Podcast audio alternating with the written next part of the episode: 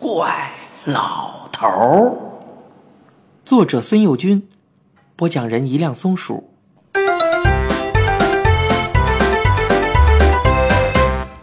我的代表。我一放学，我妈就把我关在屋子里，写作业没得说，应该的。可是写完作业还不准出去玩儿，要念妈妈给我借来的一大叠数学公式大全、报考初中一千题什么的。这可就有点让人受不了了。偏偏我妈抓的还特别紧，她在厨房忙着做饭，也要每隔几分钟就推开我的门，探头看看。要是见我坐着不动，面前摊开公式大全，我妈妈就笑得满脸开花，说道：“我儿子真乖。”如果碰巧我在地上打醉拳，我妈就不管我作业做完了没有，眼珠子一下子瞪得溜圆，眉毛也立了起来，说道：“怎么回事？肉皮子又痒痒了是吧？”这话很不友好。更糟糕的是，随着这话，我妈多半还要采取一点不友好的行动，好让我肉皮子不那么痒痒。这一天，我做完作业，偷偷地翻着一张借来的童话报，正好看见一个五年级的同学给咬耳朵姐姐写的信，上头说：“我总想把一切事情做完之后出去玩一会儿，但爸爸妈妈老看着我，逼我做功课。”我一看到这事儿啊，哼，就乐了。怎么他爸爸妈妈跟我爸妈一样呢？再接着看下去，那位同学又说：“我想发明一种喷雾器，当我想要出去玩的时候，我就往他们的眼前噗的一喷，他们就什么都看不见了，我就可以出去玩了。等我回来，再往他们的眼睛喷上另一种雾气。”这下他们就看见了，而我呢，仍旧在做功课。我心想，也不知道他的喷雾发明出来了没有。要是发明出来了，借我用用，倒还不坏哦。再看到最后写的学校和姓名啊，哎，我泄气儿了。原来这位同学是上海的，离我太远了。这么一泄气。我可就挑起毛病来了，心想，这法子多笨呢！举着个喷雾器，在他爸爸妈妈眼皮子底下比比划划，他爸爸妈妈会瞧不见吗？还没等着喷呢，大耳光早就扇过来了吧？再者说，喷雾器里准是药水，那玩意儿喷到眼睛里受得了吗？别看我妈对我常常是不怎么友好的，我对妈妈可一贯友好，我不忍心这么干。其实办法有的是嘛，比方说找个跟自己个头差不多的同学，穿上我的衣服，往那儿一坐，反正书桌靠墙，妈妈推门瞧见坐着个人在看书，他就会说声真乖，赶紧回到厨房照顾他的热油锅去了。这办法当然也有缺点嘛，个头差不多的哥们儿好找，也能热心帮忙，可是。自己出去开心，让人家坐在这儿受罪，合适吗？再说，凡事都有个万一呀，万一妈妈闲下来想检查一下我到底是坐在那儿背公式大全，还是画小人儿，那不就露馅了吗？这么着，就要有一个跟自己长相也相同的代表，还得是一模一样的。连说话的声音都不能有区别，这种事儿就说上海那位同学吧，估计他连想都不敢想吧。可是我就是另一回事儿了嘛。自从认识了怪老头儿，我信心大增，去求求怪老头儿，这事儿也说不定就能办成呢。唉，可惜呀，一连好几天我上学都没见着怪老头的房子，没准儿。这地方也说老头的房子是违章建筑，老头不得已把房子叠吧叠吧搬走了，还算是运气吧。这天我放学，正看见怪老头站在大杨树底下，探头探脑的往大楼的窗户上看，我一时非常快活，赶紧打招呼：“老爷爷，有日子没见您了，您怎么又搬了呢？怪老头说：“是赵欣欣呐。嗨，没办法，这座楼的二楼上住着一位姑娘，整日弄来一帮小伙子跟着跳迪斯科，叮叮咚咚的。一楼呢又住着个老太太，天天练嗓子。”冲着窗户外头喊哆来咪发嗦拉西，那声儿啊还真哆嗦呀，听得我跟猫抓心似的。我只好搬走。这两天听说这儿的居委会做了个规定，不许他们瞎闹腾。这不，我回来听听，是不是真不闹腾了？我问道：“怎么样呢？”怪老头又朝窗户上看了看，说：“好像没什么大动静了。得，先住下再说。什么时候再闹，我再办吧。”老爷爷说着，从怀里掏出一大叠灰色的纸，双手扯着，用力歘的这么一抖，撒开手，眼前立刻出现了他那座平房。我虽然知道他有这么一手，还亲眼见过他把大方桌拍扁叠成一小片可我还是惊得发呆呀。老头走上台阶，拉开门说：“进来吧，你不是找我有事儿吗？”我跟在他后头，进门的时候悄悄的用手在墙上摁了一下子，哇！完全不是什么帐篷，而是实实在在的砖墙啊，跟我先前见过的一样。老爷爷进去，拉过一个小方凳让我坐，他自己也坐下，说道：“说说，有什么为难的事儿啊？”我吞吞吐吐的把我想找个代表的想法说了，我有点不好意思，讲完又补充说：“嗯，其实呢。”是件小事儿，跟肚子疼不一样，办不办没关系的。要是挺难的，您就不用麻烦了。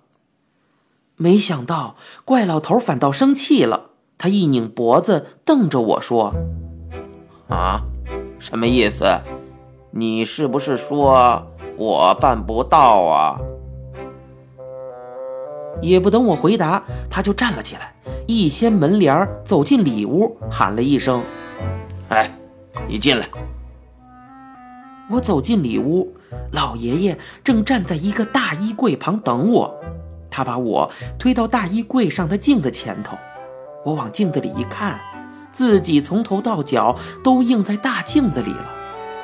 怪老头说：“站好了，别动啊。”他走到墙边去拉一根灯绳只听见“吧嗒”，屋子里顿时漆黑，黑的伸手不见五指啊！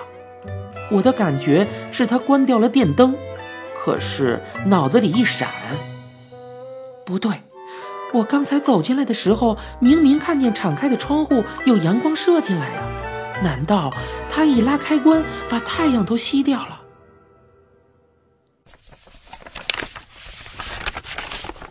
黑暗里，我觉得老爷爷走到我面前，沙沙的卷着一张纸，接着他走开，吧嗒，又一声，屋子又亮了。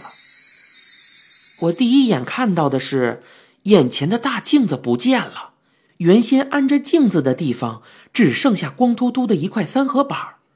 再瞧怪老头，手里攥着一卷杏黄色的纸。正得意洋洋的用纸卷敲着另一只手的手心，我不禁叫了一声：“啊，您的镜子，您的玻璃镜子还能卷起来呀？”老头说：“多明白呀！要是不能卷，我叠房子的时候，镜子还不得碎了呀？”哇，够神的呀！可是。这跟我的代表有什么关系呢？怪老头并没有等我发问，就说：“你瞧着啊！”老头把手里的纸卷一抖，屋子里顿时多出个人来。这个人大脑袋、细脖，长得跟我一样，而且连衣服、鞋子也和我身上的丝毫不差呀。要是他面对我站着，我一定怀疑我在照镜子。可是他正面朝着老爷爷，眨巴着眼睛看着他。老爷爷对他说：“你听着，他叫铁头，大号赵欣欣。你的任务只有一个，就是替赵欣欣坐在屋子里看书，让他高高兴兴在外头玩。你也用不着费什么力气，假装看就行了。”反正费脑子也是白费，你总不能把书念到他脑子里去呀。我怕那孩子不同意，赶紧补充说：“就是就是，其实我坐在那儿也不动脑子的，因为那些书都是课外的，是我妈给我吃的小灶。”那孩子望着我，连连点头，还挺和气的，冲我一笑。怪老头问那孩子：“都听见了吧？”然后。又转向我说：“用完了就这样子，你瞧好了。”唰，他两手各捏住纸卷的一个角，抖了一下，那孩子忽然间无影无踪。他把纸卷交到我的手里，说道：“你自己试一试。”我照怪老头那样子捏住纸卷一抖，唰，那个假铁头立刻站在我面前。我又一抖。嘿，他立刻不见了，我高兴的简直想翻跟头啊！谢过老爷爷，我一口气跑回家，钻进我的小屋里。我把门锁好，扯住两角，一抖那卷纸，纸唰的一响，那孩子应声而出啊！他一出现，立刻奔向我的书桌，面向墙壁坐下，扯过一本书，就一动不动地看了起来。这下子可把我乐坏了。我走上去说：“不急不急，我妈妈还没下班呢，我得先做作业，做完我妈也就回来了。她先检查我的作业，检查完她去做饭，那时候你再当我的代表。”我的代表说：“好的，那你就先让我回去吧。”我倒不着急让他回去，听声音，这代表也跟我没什么两样啊。可我还应该试试他的智力，好知道妈妈万一问起他什么的时候会不会砸锅。我问他，好比说吧，你正在看书，我妈进来了，问你你干什么呢？你怎么回答呀？那个孩子翻着手里的书回应道：“这还不好说吗？我就说我正在念……哎呦，糟了！”怎么是《射雕英雄传》呀？我回应道：“瞧瞧，出毛病了吧？”我皱着眉头说，可是心里却非常满意。这个代表不赖，他认识字，念这本书的书名挺流利。此外，他还懂得当着我妈妈的面不能看这个，这可不容易啊！我想再试试，于是又问他：“要是我妈妈说，你怎么看这个？”你不想上重点中学了，不想要新自行车了，那你怎么说呀？我的代表反问我说道：“那你怎么回答呢？”我回应道：“我在问你呢。”我的代表说：“对，可是我得知道平常你在这些问题上是什么态度嘛？要不我说的对不上号，你妈妈。”不就发现我不是你了吗？嗯，他说的有道理啊。于是我教给他说：“不管他问你什么，你都说我怎么了？我怎么了？我怎么了？一声一定要比一声高，显得理直气壮。”我的代表有些吃惊，问道：“这么干呀？你妈，嗯，会不会翻脸？”我说：“问得好。”所以呢，你喊的时候就得偷偷注意他的脸色。如果看出他想说你肉皮子又痒痒了是怎么着，你就赶快把《射雕英雄传》丢开，拿起报考初中一千题，这样就没事儿了。我的代表又问道：“肉皮子痒痒是怎么回事啊？”我说：“这个嘛。”这个你就别问了，反正不是好话。反正你只要一听见这句话呀，就赶紧顺着他。你只要是坐在那儿，拿着一本我妈妈给我预备的书，哎，就是这几本，那就保险你没事儿。写完作业，我又嘱咐我的代表几句，就跑出去玩了。因为是头一回，我玩的并不怎么开心，我总怕我的代表会露馅儿。